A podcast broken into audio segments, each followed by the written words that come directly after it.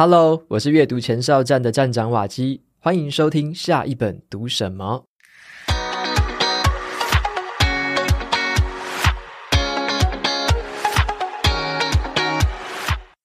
今天我要跟大家分享的这本书叫做《你没有学到的资产配置》，然后他特别探讨了那一些股神巴菲特啊默默在做的一些事情哦。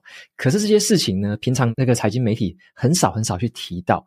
可是这本书里面就深度的解析，他常常在做一个叫做资产配置的这个动作，这是一个进可攻退可守的一个投资策略。然后这本书也提供我们一个很全面的、很稳健的一个投资选择。那这次我就特别邀请到这本书的作者阙又尚阙老师来接受我的访谈，一起来跟大家聊聊这本好书。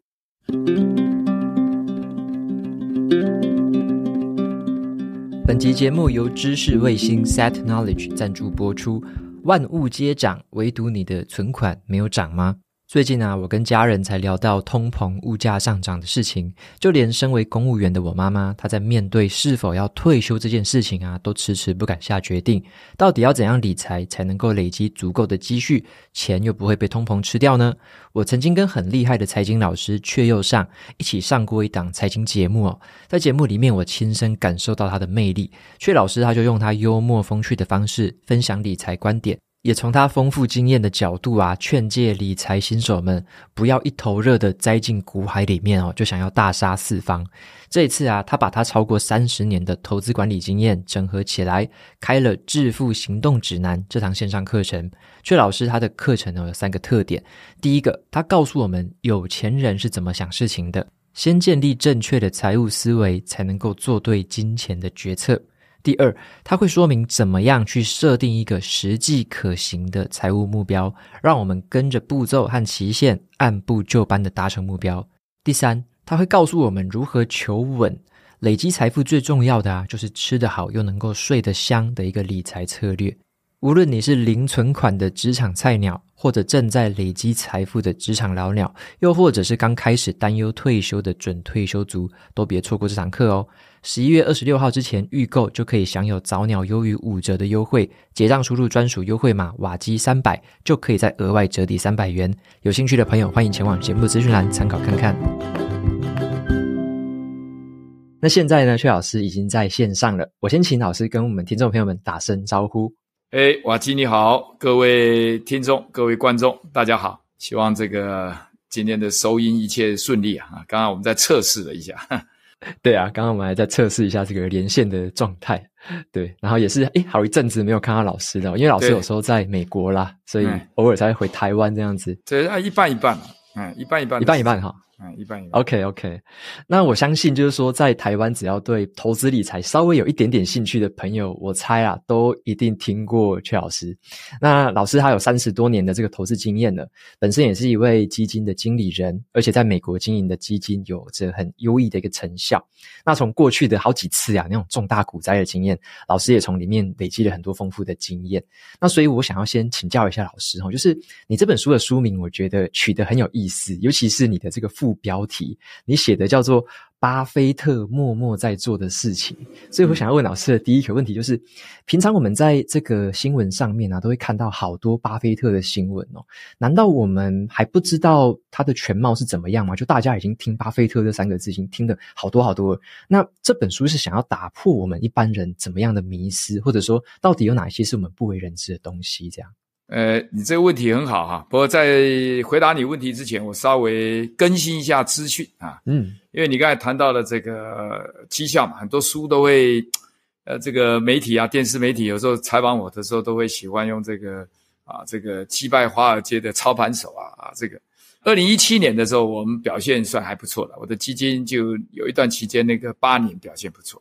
啊，但是当时有较多的现金嘛，二十五趴到三十趴，一般基金不会拥有那么多现金，啊，那我就重压了一档台湾的一档股票啊，奇景光电啊，那一档就失手，啊，就演变我后面这个绩效就落后了啊，所以主动投资有它的困难，所以我就从华尔街操盘手呢，就调成了这个华西街的喇叭手。现在只能蹦给龟啊，只能吹牛了啊！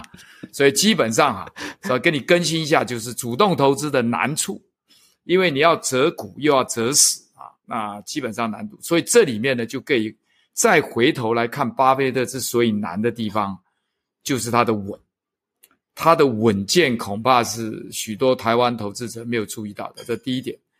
第二点，他的这个布局哈、啊，一般人都只看到他的股票的部分，比如说他他买什么股票啊，什么东西，其实不然。这个比如最近来讲，他的股票可能只占了他百分之四十到四十五，有时候低的时候只有占到三十，百分之七十的布局你都不知道他放在哪里，你怎么看得懂巴菲特，对吧？嗯，因为他一百块里头，你只看到他三十块的一个布局的部分，包含他现在的股票里头，大家以为第一名是苹果。可是他把所有的股票加起来，目前占他的资产大概在四十到四十五，也就是有超过五十五到六十的部位你不知道，那这个部位就分散在它稳健可以构成它今天这么稳的一个地方，比如说它的其他的位置有债券呐，啊，有这个所谓的保险业啦，好，它还有一些子公司啦，它的可转换债啦，或者它的其他的这些这些构成了它的。很强有力的防御部队，所以各位如果只看股票去判断巴菲特，那我觉得你没有看清楚他的兵部图，你只看到他在某一个师、某一个地方部队的推进，你没有站在他的全方面，从他的投资哲学，进而去选择他的投资策略。有了投资策略，才会往下走投资的工具。那一般人都着重在他买什么股票，他的工具。而没有往上去推他为什么要这样做，跟他为什么不那样做，好，这个不那样做代表他的哲学有些坚持啊。比如说，我们问一些有些吃素的人说：“哎，这和牛肉好吃啊，特别嫩。”那吃素的人他可能就说：“对不起，我不吃。”这是一个什么？已经是近乎信仰，他的不管是饮不一定是宗教信仰，是饮食信仰。这就是为什么矽谷银行嘣一下子倒闭，然后瑞士信贷一百年不见，啊，那巴菲特呢？他就讲，他说你要了解我们呢，你就要了解保险业，你了解保险业就了解伯克夏，保险业是经不起风吹草动，所以它就会很稳，所以它有些布局是稳得不得了，有些布局却又攻得不得了，所以这两者的混搭，我认为台湾的投资者应该还没有看到巴菲特的那个稳。所以，巴菲特落后的时候，大家就在消遣他。哇，巴菲特老了，尚能饭否？就尤其前一阵子，巴菲特成绩绩效落后的时候，大家就在笑巴菲特老了。那去年股债双杀，一个股债，巴菲特又追回来。所以，巴菲特我常在半开玩笑讲，宠辱皆忘。你宠爱我、夸奖我，那也好；你消遣我、侮辱我，我也 OK。他根本不会受你的影响，进展他不受影响，因为他知道。他锁定的目标，那一般基金经理人成绩一落后的时候，那就要开始追，心浮气躁。我就当年就犯这样的错误啊！好，所以这些东西哈，一个基金操盘手最难的就是在压力情况之下，你还要做对正确。好，他不轻易的去犯错，所以那个稳健哈，大概只有资产配置啊可以做得到。他不同意资产配置的某些理论，例如贝塔值，就是他认为股票越跌的时候，在学术界会把它定位。这个风险越高，不应该持有，但他认为它越跌越低，越接近它的所谓内涵价值的时候，他就应该买。所以这一点，它跟资产配置的理论是不太一致。可是他做的事情，防守布局，就是资产配置的精神。我不知道这样讲有没有回答你一些问题。有啊，我我觉得，因为我自己偶尔看到新闻，或偶尔朋友在传那种讯息，嗯、都是在讲说巴菲特的选股，然后每次就会觉得，诶、嗯、他为什么要买台积电？他为什么要卖台积电之类的，就是会注意这种消息。嗯、可是就像你提到的，就是说。有时候那些我们常常没看到的，就是说它到底全盘是什么？会不会它有其他的东西是我们平常根本没注意到的？然后我们都只注意到那些就是值值得媒体报道的，然后就会被误导。所以我觉得，我从你这本书里面就，因为你书里面有特别讲到那一些，就是它关于一些资产配置，甚至待会我想要问你的资本配置这方面的事情，这样子。对，所以我就想要延伸到直接延伸到第二个问题，就是说，像书里面你有提到一个专有名词，是我以前没听过的，叫做资本配置。你说巴菲特会用资本配置的方法，那我会很好奇说，那这个跟我们常常听到的资产配置这两个东西到底有什么不同？那我们一般人的话，我们是有比较适合哪一个吗？或者说我们要怎么样看待这两个不同的观念？呃，很不错啊，你提出了一个很好的问题啊，也是大家以前忽略掉的。他的老搭档啊，叫查理芒格，你可能知道这个，他有这个普通常识啊。查理芒格就讲了，他说，资本配置啊，基本上是一个新的 CEO 刚上台的 CEO 学不会的，还没有学会的技术。一般公司里头哈、啊，当你有钱的时候，你会做各种资源的配置。资源配置本身是有哲学，也有功利的啊。也就是说，你的资源摆在哪里？你打两军作战，你的军队你要主力摆在哪里？这都是有它的学问啊。那当我们有钱的时候，我们资金可能会做好几种用途。一般来讲有五种，比如说资金很多了，我们就会发放股利给股东。啊，发放股利是台湾股民最喜欢的，都一直认为股利越高越好。嗯，好，但是当一个公司它股利发放太高的时候，代表它已经很难找到成长的动能。啊，成长的机会，所以他与其呢把钱留在公司呢，不如就发放给你们。那发放股东鼓励如果太过分，也会产生不良的反应。例如宏基的施正荣先生就说过，宏基犯了很大的错误，就是当年赚了很多钱的时候呢，啊，没有预留一部分作为公司未来的发展研发，而发放太多鼓励给股东。啊，因为那时候钱找上门来很简单。等他发现要转型的时候呢，那个呃高科技泡沫的那个浪潮一过来，就找不到资金了。好，所以他因为发放股利太多，而失去了公司转型的研发能力跟机会。好，这是股利。第二个呢，有时候钱多了会做什么呢？一般的 CEO 会扩大产能。那扩大产能不是不行，但是你一不小心啊，那也代价很大。例如，国内以前有一家做面触控面板的陈红，啊，那当时接到苹果的单子，那也很高兴啊，也赚得不错，所以股价冲到了股后，不是股王，但是是股后。但他扩大产能，因为要迎接苹果更大的单子啊，结果苹果转单，因为苹果觉得他的技术别人还可以做得更好，这一下子亏损好像也是上百亿，也就是你的技术还没有领先的时候，你就扩大产能。啊，你并没有确定对方一定要啊，所以扩大产能也是一个危险的事情。产能不足，你做不到生意；产能太多，人家不买，你就挂了。所以这个你可以看每一步的谨慎动作都要，这叫资本配置。第二个就叫扩大产能，第三个叫并购。并购呢，呃，那基本上哈，有时候也是一件非常高难度的事情。好，台积电就很少进行大型的并购。好，那。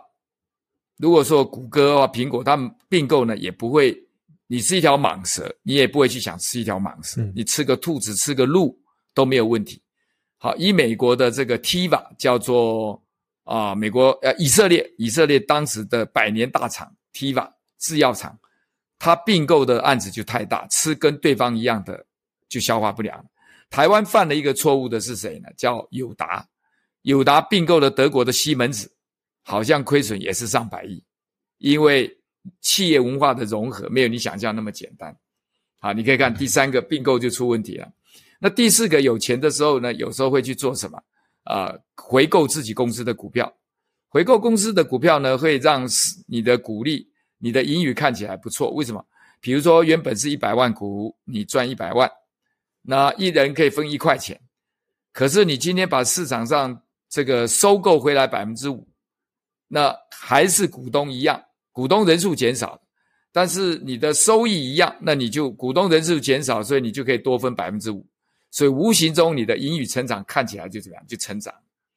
所以回购公司的股票，有时候 CEO 呢也会，哎，这个好像叫做橱窗的装饰，让你以为公司的盈余很好。像前一阵子的 COVID-19 的时候，这个波音公司就买回自己公司太多股票。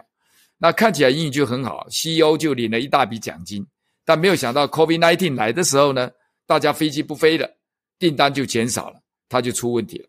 就差一点挂掉，就差一点挂掉。所以你可以看，那第五个呢是研究发展 （research 跟 development） 这个部分里头啊，很多公司像美国的辉瑞药厂，一年的研发费用是中华民国国防预算将近一百亿美金，一家公司研发的费用是相当台湾的国防预算。好，简单来讲就这几项哈。第一个发放鼓励啊，然后扩大产能，这个并购啊，并购人家或买回公司的股票或做研发，这五项是一家公司的资金你要去做运用，你的兵部图往哪里摆，这个是关键。偏偏很多 CEO 都还没有学会，新上来的 CEO 都还没有学会，因为他很多可能搞不好是人事部门上来，搞不好是行销部门上来，搞不好是技术部门上来的 CEO。他没有做过统筹运作，就会产生这个问题，所以你就可以看资本配置是一门学问。那巴菲特他们对这个的关注度就很高，所以他就会关注一个新的 CEO 在做这方面能力够不够。所以他并购了很多子公司之后，就跟他们讲：你们不要去管这些事情，你把钱寄到总部来，由我去统筹我资金往哪里走。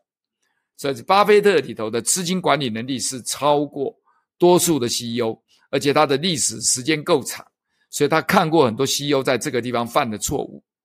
那资产配置跟资本配置有什么不同？公司需要资本配置，个人需要资产配置。资产呢，大概有五项啊，资产大概有五项，一个是股票，第二个是债券啊，第三个呢是现金，第四个是房地产信托，第五个是商品。比如说这阵子通货膨胀很厉害，就商品就减少。石油啊，这这都算大豆啊、黄小玉啊、鸡蛋啊，这些都算。所以这五项的部分呢，它的涨跟个股票的涨幅有有涨就有跌啊。一般来讲，股票在跌的时候，公债会挡住，但是去年是股债双杀是例外，要不然呢，就一涨一跌，就形成了某一个防御网。所以个人的投资理财，我建议各位一定比较容易学，一定要把资产配置学会。那公司理财就要把资本配置用通，所以这是两种不同的投资的挑战。诶，老师，我我总结一下，嗯，因为我觉得这个地方我收获很多，就是像资本的英文它是叫 capital 嘛，资本配置。嗯，然后你说这个的话，其实是针对一个公司怎么去营运，尤其是执行长，他需要很清楚这个资本该怎么配置。那这个东西好像跟我们个人来说比较远一点，对不对？就是我们个人好像，如果我没有在经营公司的话，我好像就比较不会去考量到所谓的资本，我也没有发行股票，我也不用回购，我也不用并购别人，所以好像对个人是不是这个资本配置离我们会比较远一点点，对不对？呃，也不尽然。如果你要投资，像我来，我我曾经写过一本台积电的书嘛。哦，对对，那我在选股票的时候，也经常会注意他们的董事会跟 CEO 资本配置的能力。哦，因为他配置错误，都是一百亿以上的损失啊。嗯，所以你可以不必去管它了。你可以换一个角度，就是说，如果选择 ETF 啊或者什么东西，你可以不必去管它，哎，可以减少了，可以确实是。但是我们在挑个股的时候，CEO 的这个能力，我们是非常看重的。或董事会这个能力，哦，台积电在这方面就很少犯错，嗯，而且做得不错。那是半开玩笑讲，我常说那是台积电是三十几年的功力吧，不到三十五岁，但是他加上张忠谋当时 来的时候已经是五十岁，是五十几岁创业，对，他的管理能力已经具备了三十几年，所以加起来他是三十五岁的身体，年轻人的身体，但是是六七十岁的智慧，哎，哦，所以资本配置。呃，也是有需要的，就看你是站在什么角度这样。哎，了解了解，这样很清楚。就是如果我们有要挑选个股或评估一个公司，其实要看懂资本配置是很重要的。嗯、然后，如果对我们个人来说，自己更平常每日在运用，或是每次投资在运用的，会是资本，诶，会是资产配置，就是 asset allocation 这些这个项目，对，对不对？就是 asset allocation。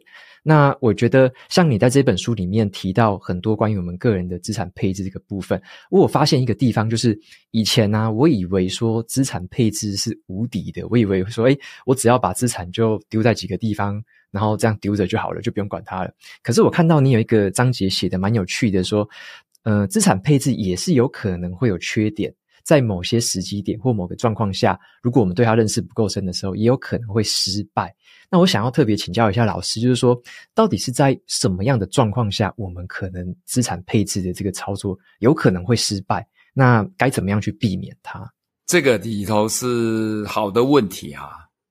投资我们常讲它是科学跟艺术的结合，它甚至有人性的很多的东西。嗯啊，一般投资者啊都喜欢赚快钱，比较不能忍受它落后慢的时候。这本书，我想你如果去注意封面，我们曾经写到，就是它是输在起点，赢在转弯点。所以输在起点，赢在转弯点。那一开始它因为有防守嘛，所以它有可能是落后的。很多人就一落后就不会有，就会我们常讲叫做思念总在分手后，就发生股灾的时候才发现没有没有防守，没有防守部位，所以。股票在大涨的时候，你看不起它；股票在涨，你看不起它；股票在跌的时候，你没有它。那 所以这个东西里头，那这东西你说，你如果对它没有全面的了解，你就不会有投资哲学。我刚才就讲，你看矽谷银行当时人家六百亿的资产，然后因为太多客户加入，就变成两千一百亿。这原本是美事一桩，公司的资产膨胀那么大，那当然是很好的事啊。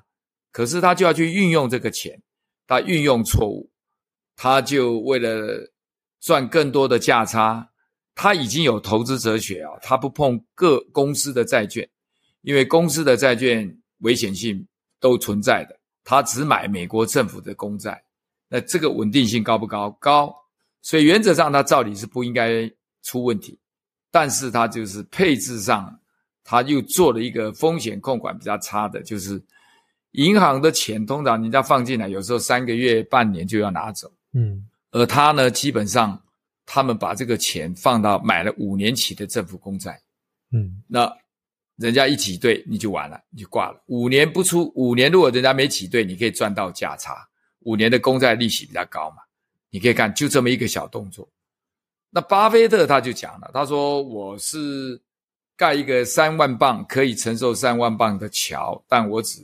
开一万磅的车过去，那人家问他，你为什么要保留这么多现金？他说，因为我是保险业，我必须要有应变危机的状况。我们也没打算改变，所以你看到没有？他就有哲学，他有策略。他的哲学就是说，我要做得很安稳，固若金汤。有些钱可以赚，我也不要。我为了安全，我牺牲。可是他有些钱在攻击部位的时候，他又做得很精准。他不但攻击这个要像打篮球一样，几乎五个都是 Michael Jordan，嗯，或者都是那样子身手的，他连第六位不是 Michael Jordan 他都不要，所以那无形中他的攻击发挥得很好，防守发挥得很好。像这些东西啊，如果不是在股市摔过哈，不像说我是不这样摔过，很难会体会到。好，所以资产配置会犯缺点哈，主要是它不可能像。因为它有防守嘛，你不可能像百分之百在股票里头飙一样，所以它是稳健，它是在稳健中求成长。那一般人投资者是希望成长中再想办法能不能稳健，那这是两种不同的状况。股灾不来的时候，那资产配置是不会吸引人；股灾来的时候很吸引你，可是你已经没有防守部位。哦，所以它失败的原因是一方面，主要的原因在于就是。你的投资哲学不对，那个时间点不对，你不能以从头到尾是一个很清楚的看着，所以资产配置也不会是完全没有用的，它也可以发动攻击，但问题是你不防守，股灾来的时候你没有你没有发动攻击的能力，对吧？你没有现金嘛，你怎么发动攻击能力？嗯哼哼，感觉这种感觉就是有点像。能够很稳健的生存是一个最基本基本，有我有点联想到说，像我们人那个需求金字塔，就是你至少要有一个基本的衣食无虞，然后你才可以往上追求。诶，可能有成就感，有工作的快乐，有人际关系之类的。那这个就好像是说，这个有点像。投资也是要一个很好很好的一个地基，嗯，就是你说的那个防守的作用嘛。如果没有的话，那等于说我我可能是就是如履薄冰，可能随时掉下去了就没救了这样子。那我看到你书里面有提到一个关键字，叫做好像叫负相关性，就是你有提醒我们说，那个资产类别有，像你刚刚好像有提到的是那种像是不动产信托啊、股票啊、债券，那这几个之间好像都有一些负相关性。那这个负相关性，想要请请你特别跟我们说明一下，就是说，像我们个人的投资者来说啊，会投入在哪一些类别是比较适合的？那哪些类别会有这种负相关性，可以达到你刚刚所说的那种防守的这种效用？一般来讲，哈，大概最常见的、最简单的就是股票跟公债的混搭。嗯，那五种资产进来呢，它的变化度当然更好，但问题是多数人会做不好，所以我们会鼓励大家一开始。先不要复杂，就把股票、公债两个球在空中抛接，你都接得很棒，再考虑第三个球进来也可以。那比如通膨要快来的时候，加一点点商品的元素啊，这个小辣椒你也会辣啊，就可以加一点商品的元素，你也可以表现得很好。所以基本上来讲的话，就是我会建议各位呢，先从股票跟债券啊，虽然去年股债双杀啊。但是那机会很少，一般股票跟公债大概可以处理百分之八十时候的股债，哎，百分之二十的时间不行，但是大部分的时间都可以。好，所以先从这里开始，然后在比例上呢，年纪当做自己的防守。比如说三十五岁的人，你的防守部位可以放三十五，就百分之三十五，一百块就三十五。那我也会建议大家就简单讲，就两档。啊，美国的 BND，它是一个政府公债、公司债，啊，都有混合的。那第二种呢，就是美国的政府七年、七到十年期公债，有人偏好二十年啊，我我会比较建议不要拉那么长。什么原因？我们今天可能没有时间展开，啊，就两档就可以了。BND 啊，这是先锋基金推出来的。第二个是七到十年的 IEF 代码 IEF，这两个就够了。攻击的部位呢，我们就比如说是美国的标普五百啊，就五百家公司，就 SPY。台湾的话就用零零五零，就五十家啊。那富邦有追踪或其他公司追踪零零五零的也可以，不一定要零零五零。那用这四档就够了啊。那然后形成组合，等你先学会了稳定之后，再慢慢来学习变化。股灾来的时候，怎么样反手为攻？那就进阶课程，我们就今天就没有办法展开。嗯哼，哎，那我这样讲，稍微是不是有给你一个比较清楚的一个面貌？很简单，四只股票，攻击防守都有，然后每一年的时候想办法再平衡。再平衡的意思就是，比如说某一个股票涨多了，那你就会卖掉一部分，看哪债券跟股票再把它混合到原先的部位。比如说股票一百块涨到一百二。债券一百涨到一百一，那加起来就是两百三，对吧？两百三，债券原本如果是四十 percent，那就再给债券四十 percent，股票一样分配六十 percent，啊，那如果是三十五年轻人，就是你可以考虑债券还是三十五，公债还是六十五，好，那这样的目的就是把股票一些赚多一点的钱到低的地方，叫逢高减码，逢低补进。那就形成了很有纪律的操作，这样子。嗯嗯，我觉得这个哲学我自己是很喜欢，因为以前常常在听人家说要什么停损啊，或者说什么停利之类的那种感觉，我觉得就提心吊胆的，就好像诶赚到这个钱我就要停利了，可是我就会觉得很不甘心呐，就继续涨上去，结果我都没赚到那种感觉。可是我后来了解这个哲学，就是说像刚刚老师你讲的，如果我我在高点的时候去减码，然后在低点的时候补进来，其实它就等于刚好就是那种在低点补的时候就是很补嘛，因为那个价格很甜。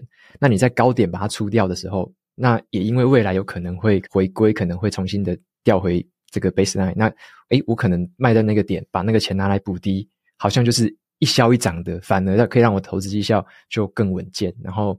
就是你这个再平衡的策略，我觉得这个可能是更进阶的东西。但是我觉得这本书里面有提到这个观念，我是觉得就非常的受用。然后也有一点给我一个又给我一个强心针啊，因为我也是大概前阵子吧，大概七月多的时候，在做完了年度的一次再平衡这样子。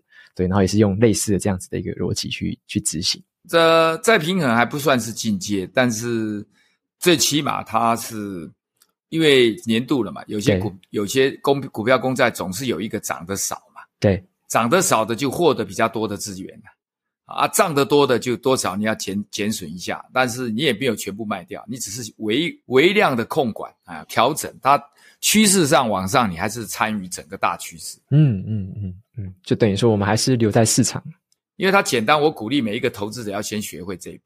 OK OK，超级基本功，我们一定要先学起来的是这个部分。嗯、对对，OK。诶，老师，那你在我看你开头有讲到一个你之前一次跌跤的故事啊。嗯。因为我本来想说第五题我才要问这个，就是 没想到你一开头就有讲到了这个比较细节的部分，可不可以跟我们简单分享一下说，说那一次的失败经验让你学到了哪一个很重要的事情？就是那一次的那那个经验，这样。不，这个要讲起来，就是还是就是巴菲特的稳嘛。我们挑的东西轻薄短小，希望当时那档股票，因为轻薄短小的股票飙的比较快，嗯，所以你要飙的过程，但是你没有，就像我们人生一样，有成功又有失败嘛。啊，股票会上涨又有下跌，那你只想到上涨，却没有想到下跌，这就稳度来讲，巴菲特也重压，但巴菲特重压的那个标的是，我认为他是考虑的比我们更周延，啊，所以这就是。这个就是所谓的阅阅历了啊！那巴菲特有良师益友啊，前面有葛拉汉啊，他的老师，那又有查理蒙格，所以我觉得他蛮幸运，一方面够努力、够聪明啊，那又有良师益友啊。那我要讲我那个摔跤，那讲的多，那可能要好几个小时。所以我们今天就是总结来讲，就两个字啊：稳度赶不上人家，不够稳。哎，这就是为什么我会写台积电这本书。啊，台积电这本书，台积电具备的稳，也是国内很多企业还赶不上的。我当时如果是在我的前十大持有里头的选择了第一大的苹果，或第四或第五大的台积电，我还今天就可能还是操盘手，就不是华西街打把手啊。那就所以基本上就是你看一个，所以这个的方向的判断就，所以我还是回到一句话就是。稳度啊，是你平常看不起的，只有你摔跤的时候，你才会深深怀念。哎，嗯，我们这个这个这一题，我们必须在这里先打住，要再谈下去，就有很多很多的那个啊内容可以去聊了。那光聊那个，可能就一个小时都不够了。好的，没问题，没问题。因为我觉得这个稳的这个心法真的是，我不晓得我是不是一一定要踩过那个胶才会体会到，或者说像我现在就是会听你们的分享啊，看从书里面作者的分享，我就会去感受到那个稳的重要性。所以我也是只是一直提醒自己，就是不要太过于照进，或者说太过于赌博式的重压那种东西。我只是有这样子的一个观念在了，但是就比较没有像你有这种亲身的这种。很切身的经历这样子，那我想要再问你一个问题，是比较天马行空的，嗯、就是像这本书里面呢、啊，你提到了很多巴菲特的投资哲学。那如果说有一天你可以跟巴菲特一起吃晚餐的话，嗯，你会想要问他什么问题？然后为什么你想要问他这个问题？不，基本上巴菲特想问的问题会很多了哈。啊，不过巴菲特有一个题目，我到现在还是蛮有点那个，但我可以大致可以猜到啊，或者你大概可能问他。哪一个案子是他学到最多的？哦，但巴菲特有一个案子，巴菲特是二零零八年的时候金融海啸的时候，他有一个叫美国运通卡，大概从六十八块跌到了八块钱，哇，跌了快八十八十趴。那巴菲特手上有钱，但没有补，也没有追，也没有卖，也没有加码。那那六块钱到今天可能一百多块了，哇。啊，美国运通今天一百多块，就是巴菲特一定有一个想法，他竟然没有去加码，有一点违反他平常讲的所谓别人贪婪啊，他要恐惧；别人恐惧，他要贪婪啊。那档股票里头，他既没有贪婪啊，也没有恐惧啊。那所以这档我倒是觉得比较好奇。我我的猜想是，他可能把他风险控管在那个范围。他如果会起来就起来，啊，不会去救。哦，啊，他认为也没有必要救，那他可能，所以这个是蛮有意思的，啊，巴菲特二零零八年，我并没有看到他有非常大量的钱进来，啊，但是他可能现在也身负很多的形象啊，也不能轻易的就看衰美国啊，嗯，但是以二零零八年来讲，他的资金部位啊，我我印象中没有超过四十。嗯，啊，那现金那么多，竟然没有动，我很想问他说：“你是不是也被吓怕了？那吓住了？”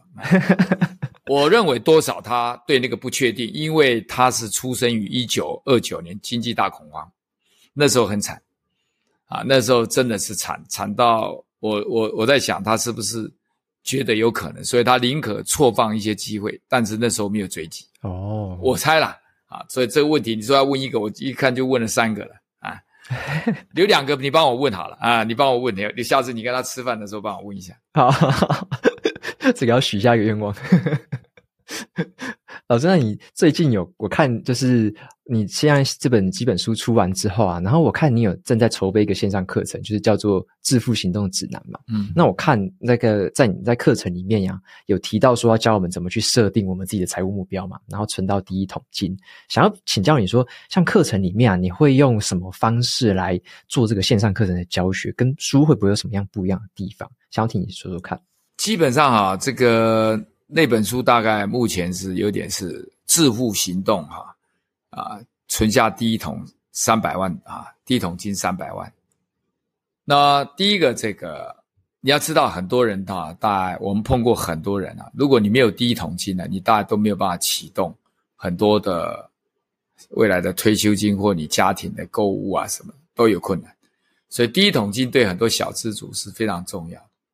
那很多人不了解他可以用什么方式去达到，好，或者知道没有那个动力，没有那个渴望，因为因为存钱很辛苦嘛，啊，但是很多事情是这样，你你不知道它重要性，以至于你没有采取行动。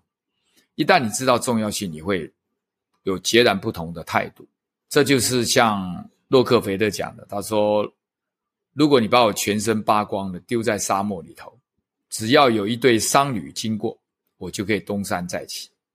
我我常开玩笑，如果你把我存户存款归零，就从现在的二十二 K、二十六 K 开始，我也可以很快速的存下第一桶金。因为第一桶金它是军人的枪支啊，第二生命。嗯，有了第一桶金，你的世界跟你的生活会有蛮大的改变。呃，为什么这样讲呢？大概以三百万来讲好了。三百万，如果百分之八或百分之九的投资报酬就是两万七，所以我们是给大家设定目标，八年半达到一桶金，八年半到九年啊，刚出进入职场的人啊，如果九年就有一桶金，就相当于九年的话，就相当于你养了一个小学三年级的金儿子，不吃不喝，他整天啊就是为你干活，然后赚的钱来奉养你。所以你等于是在你人生道路上呢，你就不孤单了。你等于是有人帮你这个做这个所谓的挡风遮雨。你看嘛，两万七啊，小学三年级的学生就可以去外面赚钱，而且养你。你问他可以照顾你多久？你说养一辈子。然后这个三百万慢慢还会变成四百万、五百万、六百万。所以你得到的。那个安全啊，就财务的自由要比一般人多很多。如果你没有它哈，你基本上你都是孤军奋斗啊！你要未来的房子、未来的小孩的教育基金，你都有困难。嗯，那怎么达到呢？我们大概有四个致富的方向。一般来讲，他会从专业啊，每一个人的专业是最重要，专业无可取代嘛。专业，然后创业，创业难度最高。但是，一旦成功，是不是一桶金，是一座金山？那第三个是副业，副业来讲，从兴趣的开始延伸啊，比如说瓦基，你原本这个主持啊，或者这个 podcast 也可能不是你的啊。那你看你做的不错之后，副业反而开始设置超越了主业。那副业要做的愉快，当然是从专业跟兴趣开始。那第四个是勤劳跟节俭啊，我们设定的目标大概希望。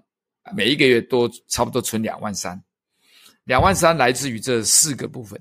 嗯，那怎么做呢？那我就在课程里头大概会慢慢去拆解。当然我们会讲解这种为什么一桶金重要啊，然后重要重要的话，你慢慢的你的渴望、你的动机就会出来。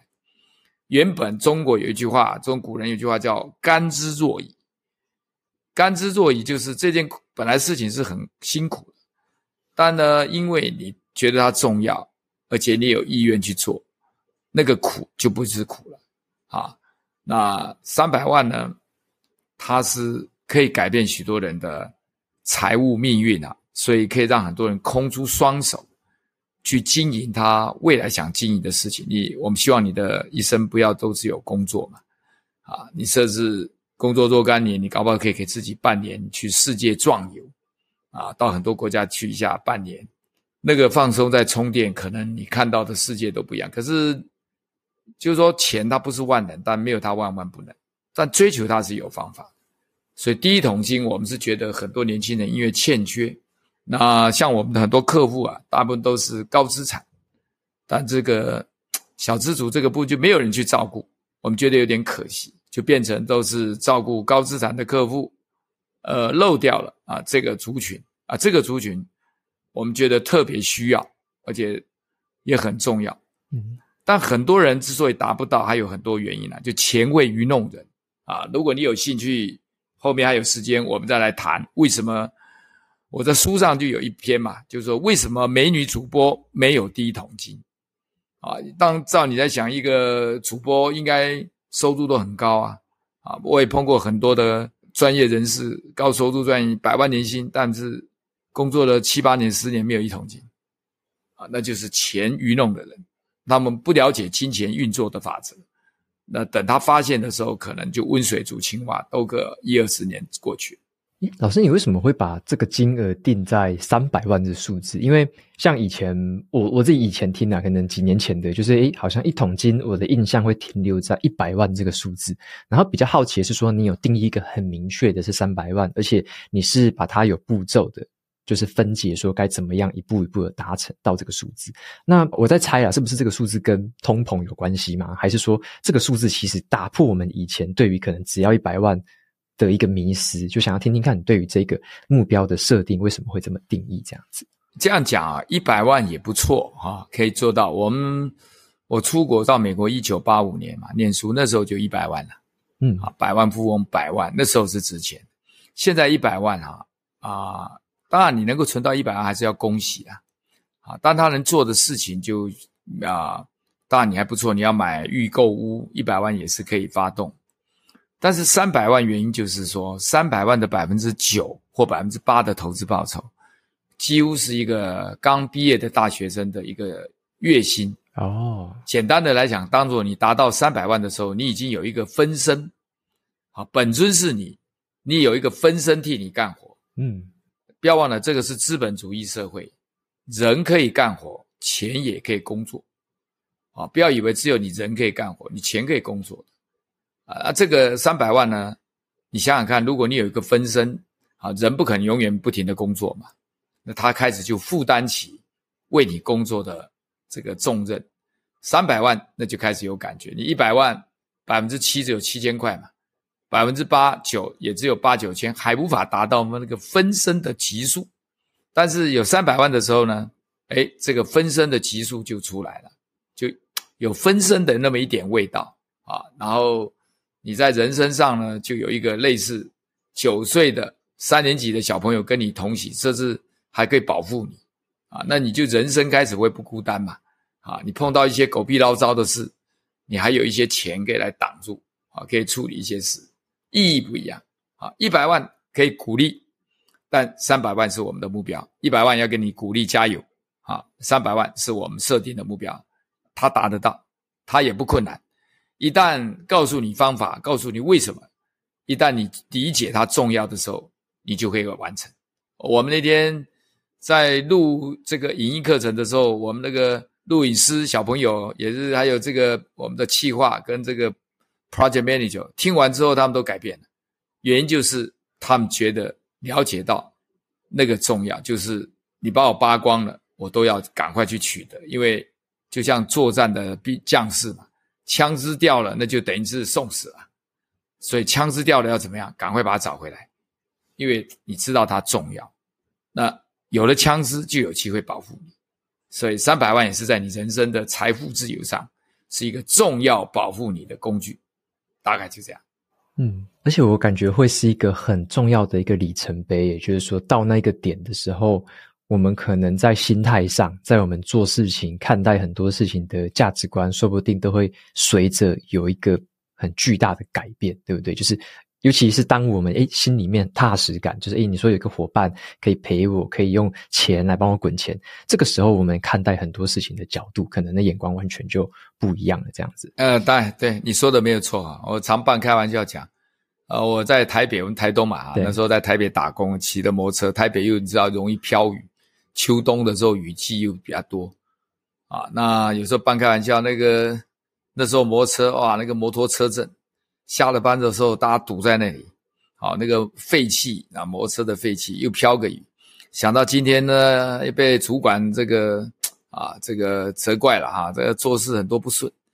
然后一想到这个离乡背景啊，这个付房租又那么贵啊，吃饭有时候还要省吃俭用，对啊，那你看这个一那天可能就心情特别不准。欣喜想起来，我们这样半开玩笑讲说，那个雨水下来都搞不清楚是雨水还是泪水 啊！离乡背景的，对啊，很多的心就像我们在国外一样，很多的有时候委屈啊、挑战啊就涌上心头，对吧？嗯，诶你就知道哇，这个赚钱真不容易。那如果你有一桶金，我这样半开玩笑，下了雨，对不对？摩托车往骑楼一靠，选一家星巴克，走上去点一杯咖啡，对不对？今年一盘算，今年。投资零零五零三百万，投资零零五零零零五零涨了十五趴，四十五万，今年获利四十五万。来一个热咖啡或热拿铁，哦对，冬天的话就来一个芒果冰沙。你要喜欢来一块蛋糕，再来一块。然后看着外面的行人呢，各种花雨伞走过来走过去，雨水打在落地窗，然后里面听着很柔和的爵士音乐，服务生帮你这个。咖啡香这样子，那你觉得再看人生好像没有那么那么难过了，对不对？对，对，所以吧，所以有为什么说有钱真好啊？因为资本主义社会，钱可以替你干活。好，所以那我只是讲讲这个小确幸哦，嗯，对吧？所以你人生比较不孤单了，看事情上呢，稍微多了一点点优雅啊，一点点优雅，然后对一点点。不如意的事情可以开始又多一点点包容，嗯啊，就你可以干嘛？好像那好像那个选择性就变多了。对啊，你看今年台股涨，那你说去年双杀是啊，长期来讲零零五零大概还是有七趴嘛到十趴嘛，啊，短期下跌是有了啊，但去年被宰嘛，去年跌了二十四趴啊，共在跌了十五趴，但你长期来看，人家前年是二十几趴，所以长期来看，台湾指数。从以前的这个一二六八月的高档跌到两千四百多，现在又拉到了一万六千，都会回来。而且股利，台湾的股利是世界上股市少有的高。嗯，对，就像你讲的，当你有这个东西的时候，你你的选项就多了，你的心情的稳定度也高了，你的心理素质也高了，对吧？所以很多好处的，这三百万真的很多好处的。嗯，但是它也不是平白。用想它就会到的，它是要有一些步骤。嗯哼，啊，那这步骤我就在语音课程中就讲了，就我们就不在这里细谈了，因为那个大概有五六个小时的课程啊，也不可能。嗯，我们今天个一二十分钟能够讲，那只是让大家了解第一桶金非常重要。嗯，就像你讲的，有了它看世界，心理素质、处理方式都大不同。了解啊，那你会朝比较更。你会开始去就对人生的挑战，什么东西，你的适应力跟面对能力都会改变。嗯，李老师，你前面我再问你最后一个问题，就是你前面有提到说，就是你发现，现在好像有一些年轻人啊，小资族，好像一直迟迟存不到这一个第一桶金，或者说好像根本没有意识到这桶金很重要。那嗯，你你有有看到这个现象的话，你有没有觉得，诶，可能是为什么，或者是说，对我们来说该怎么避免这个现象？就是要该怎么做会比较好？基本上他，他哈呃，巴菲特就讲了，当年这个二次大战哈，在那个德国的那个集中营里头，很多犹太人被关在里面，最后能够活着出来的，不是身强体壮的，而也有一些是瘦小的人，看起来就经不起那个的。反而活着走出来，因为他们心中有一个愿望，我要活着把它写下来。好，所以那个愿望跟渴望很重要啊、年轻人之所以很多没有，是因为他们不了解，或者他觉得就是存钱就这么辛苦嘛。可是他不了解这个三百万一达到之后啊，你很多优秀的同学，你投资在零零五零，你的一些同学正在台积电为你辛苦的卖干呢、对，半开玩笑就就是说这个社会里头，全世界很多你设置在投资 SPY 的话，苹果的员工也替你干活，对不对？阿玛长、特斯拉的员工也在替你干活了。这看世界完全不一样。就是说，那一方面就是。一开始很多人是不了解他设定的目标有多重要，然后这第一桶金有多重要，他的那个渴望跟动机没有，没有希望。当他没有希望的时候，他很多东西就是，那就大家所谓的躺平嘛。但是人生美丽的地方就是你付出然后得到嘛。所以我才是说啊，人生就像两杯酒嘛。有人说人生就像两杯酒，一杯苦的，一杯甜的。你把甜的都喝完了，就只有剩下苦的。那这桶金里头，重点当然第一个就是它是可以达到的，只是你不知道它如何渐进。比如说我们在书上就会讲，大概一年差不多一个月大概两万三，两万三我把它分布在你的工作所得跟一些其他的位置。很多人说怎么可能存得到？我告诉你啊，我绝对可以存得到。你给我二十二 K，我一定存得到，我一定做得到。那我们会在副业或在其他地方会讲啊，因为我为什么？因为我知道它重要。我一旦有第一桶金的时候，我就不再是帮人家干活。我举一个例子，我现在啊，让我姐姐住在集美嘛，我就租房子在集美。集美那边现在半开玩笑讲的，变成越南村了。很多越南的外配来了之后工作，然后得到在那边赚了一点钱，开一个店，开了一个店，现在可以雇佣台湾本地人帮他打工。看到没有？反过来了。所以状况就是为什么他们快速去取得这个资本？他从专业，不管是在哪地方打工学到的那个专业啊，那再把这个专业在这个地方开一个小店，然后让他资本哎有赚到钱，他就用资本去买别人的时间，然后来雇佣。所以资本主义民主民主的资本主义是有它效率跟动能提高的地方。所以简单来讲，年轻人要达到第一个，要先了解它为为什么重要。嗯，如果你不觉得重要，你不会起身，你躺在沙发上，你更不会动。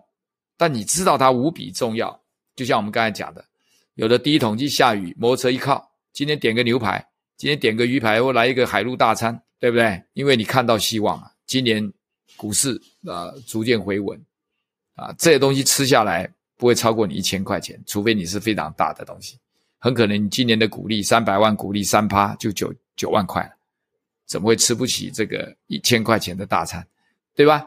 所以你知道它重要，你就愿意为它付出，哎，那你不觉得它重要，你不可能为它付出。所以这门课就是希望你看到这个渴望，也让你看到这个希望，而且可行。对，而且还教你怎么样去做到，怎么达到这样子。对对，对，OK，老师非常谢谢你，就是接受我的访谈哦，因为我们要讲的话，哦，那个太细也太多了。如果改天有机会的话，我们再可以聊。改天有机会再聊。好啊，好啊，那很开心，让我们学到很多东西。那如果说听众朋友们想要追踪到你的话，我想要介绍一下你的频道，就是说可以到哪里看你，或者是你的专那个粉丝专业这样。呃，我在右上财经学院哈，就是脸书，我有时候一览发表的。不过我要提醒一下各位，我昨天吓了一跳，我这个我不知道你的部分有没有用你的。我竟然那个 Line 的很，我没有用 Line 的群组，所以各位千万不要加 Line 的教学哦。我看了一下，吓我一跳。那赖的群主那个诈骗集团的点阅率竟然六七十万哇！那我相信一定很多人被骗了，真的。所以我我跟大家讲啊，就是我们右上财经学院的 YouTube 频道啊，那我们有会员，但是我没有在赖上建立教学群组。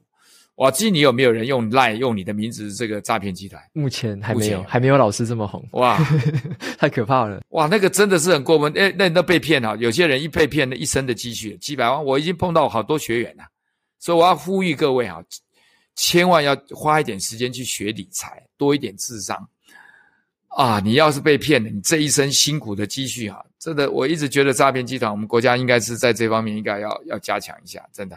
好，那请各位也要务必注意。好，那我在右上财经学院，在缺右上均衡财富人生，啊，都可以看得到。那也可以到图书馆去借阅书，啊，后面都有这个 QR code 啊，或什么东西可以可以进一步来了解。好，所以就帮老师也郑重的厘清一下，就是要最终就是完全正牌的 YouTube 的频道。然后书籍对，然后 Line 的群组就是诈骗的。目前那个 Line 的群组是诈骗，绝对不要去参加，千万不要加。OK，好，谢谢老师。好，瓦基希望你也赶快有几桶金为你干活啊！好的，大家都生几个金儿子，好吧？没错，没错，多生几个。哎，好，谢谢，好，谢谢你。谢谢。那今天节目就到这边，进到尾声。如果大家喜欢今天的内容，欢迎订阅下一本读什么。你也可以订阅我的免费电子报，每周收到最新的读书心得，还有好书金句。我们就下次再见哦，老师，拜拜，大家拜拜。好，谢谢，拜拜。